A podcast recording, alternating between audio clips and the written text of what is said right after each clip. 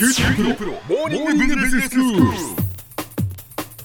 日の講師は九州大学ビジネススクールでイノベーションマネジメントがご専門の永田晃也先生です。よろしくお願いします。よろしくお願いします。キーワードで理解するイノベーションマネジメントシリーズでお話しいただいています、はい。今日のキーワードは何でしょうか？はい、えー、と今回はですね標準化戦略というキーワードを取り上げてみたいと思っています。はいでもあのここで標準スタンダードというものですけれども、あのこれはですねその市場において体制を占めている製品などの規格を意味してるんですね。はいはいこの標準にはですね成立の仕方から見ると2つのタイプがあると言われてきました。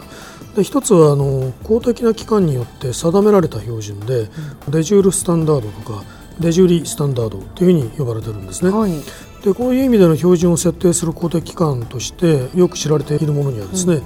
国際標準化機構 ISO ですね、えそれから国際電気標準会議 IEC 国際電気通信連合 ITU といった組織もあります、はい。それから日本工業標準調査会 JISC というのがありますね、このあの ISO、IEC、ITU と先に挙げた3つは、まあ、いわゆる国際標準というものを定める機関です、え一方あの JISC というのは日本の国内標準を定める機関ですけれども、まあ、その日本工業規格っていうのはいわゆるその JIS マークというもので、あのおなじみなんだろうと思はいいます。ジスマークって言いますね、はい。ですね。であのもう一つの標準のタイプはですねその市場における競争の結果として、まあ、事実上選ばれて支配的になった規格ですね、はい。これはまあデファクトスタンダード、まあ、事実上の標準というふうに言ってるわけです、例えばあのパソコンの OS である Windows それからちょっと古い例ですけれども家庭用 VTR で、まあ、視界的になった VHS 方式とか、うん。まあ、そういうものが挙げられてきてるわけですね。はいはい。でこの標準の成立っていうのはどういうメリットをまあ企業にもたらすのかということをまあ振り返ってみますと、ええまあ、そもそもある製品の規格が標準化するとその異なる企業が生産する製品相互の間の互換性が確保されるわけですよね。ですからそのそれぞれの製品の市場自体がまあ拡大する効果をもたらすと。はいで一方であの企業はこの標準化された部分についてはもう競争を行わなくていいわけですね。うんでそれ以外の部分で、まあ、業界のその共通基盤であるこう標準をプラットフォームとしながら利益を上げていく、うん。そういう仕組みを作り出そうとしていくわけですね。でこういう変化はまあ一般的に企業にとってコストダウンの効果をもたらすんだということがまあ知られているわけですね。まあ標準化されたところについてはもう、はい。そこはいいということですからね、はい。そういうことですね。えでまあ、あのこういうふうにメリットがあるわけですけどこれをまあ最大限に享受していくためにはですね、ええ。まあ、企業はその自社製品の使用がまあ業界標準になることをまずは目指して、うん。まあ、標準化の対象になりうるまあ自社技術については他社に自由にあの使用させるということを行って、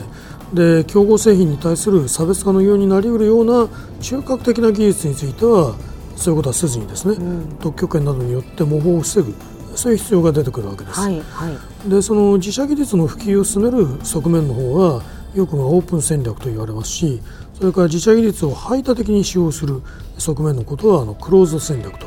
呼ばれることがあるんですね。うん。で前回、まあ、知財戦略というトピックについて解説をしましたけれ知ども。的財産戦略ですね、はい。はい。でこの知財戦略はその際あの事業戦略とか研究開発戦略との整合性を持たせることが重要だというお話をいたしました。ええ。今申し上げているこの論点を踏まえて考えてみますと、さらにこの知財戦略と標準化戦略の間にも十分なこう連携を取らせることが必要だとうんいうことがまあ付け加えられるんだろうと思います。はい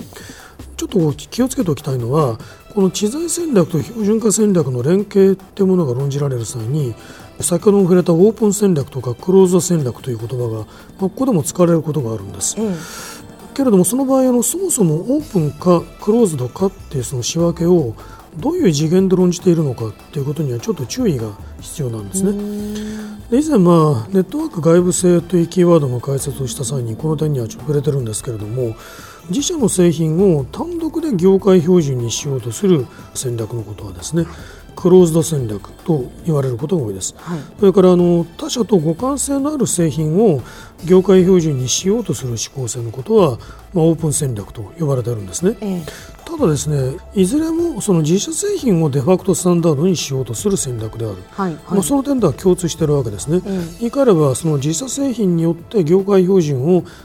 込むこのクローズド化するっていうことを施行している、うん。いい点では共通しているから、ええ。いずれもまあクローズド戦略であると。はいはいそれに対してそのデジュールスタンダードを制定するようにこう目指していく戦略とか、特にそのコンソーシアムなどでですね企業が互いにこうコンセンサスを形成することによって標準を制定していくような取り組み。こっちの方をまあオープン戦略として区別する見方もあるんですね。なるほど、うんだからじゃあクローズドとかオープンとかっていう、ちょっと気をつけないといけないですよね。はい。ちょちょっとあのそのどの次元でオープンクローズっていうのを仕分けてるのかはいに注意しないと、あの同じ一つのことがあのオープン戦略と言われたり、ええクローズ戦戦略と呼ばれたりすることもあると。はいかつてはですねその市場での競争を通じてこうデファクトスタンダードとしての地位をこう獲得した企画がその後まあデジュールスタンダードに採用されるとそういうケースがまあ一般的だったんですね。だけど。これですとあの企画競争に敗れた側の負担が非常に大きいとえいうこともあって、まあ、市場での競争が始まる前に、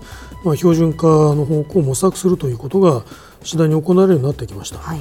で一方であの1995年という年にですねえー WTO の TBT これはあの世界貿易機関によるあの貿易の技術的障壁に関する協定というものですけれどもこれがあの成立したことからですね、この国内規格を国際規格に適合させるっていうことが、まあ、各国に求められるようになってたんですね。うんでこのことから、まあ、日本初の技術規格が国際標準に採用されるようにするっていうことが一層重要な課題として認識されるようになっていったんですね。はい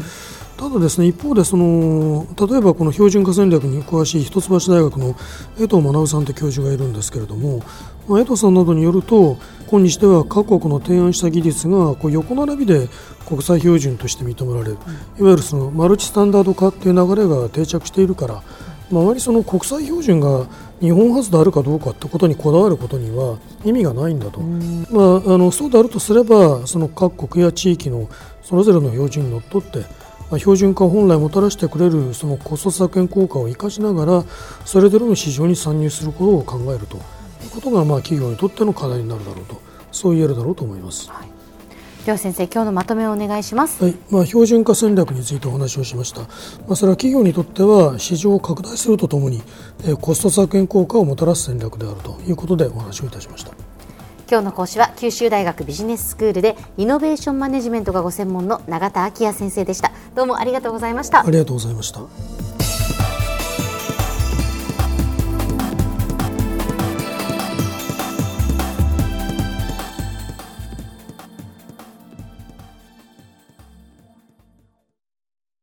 QT プロは通信ネットワーク、セキュリティ、クラウドなど QT ネットがお届けする ICT サービスです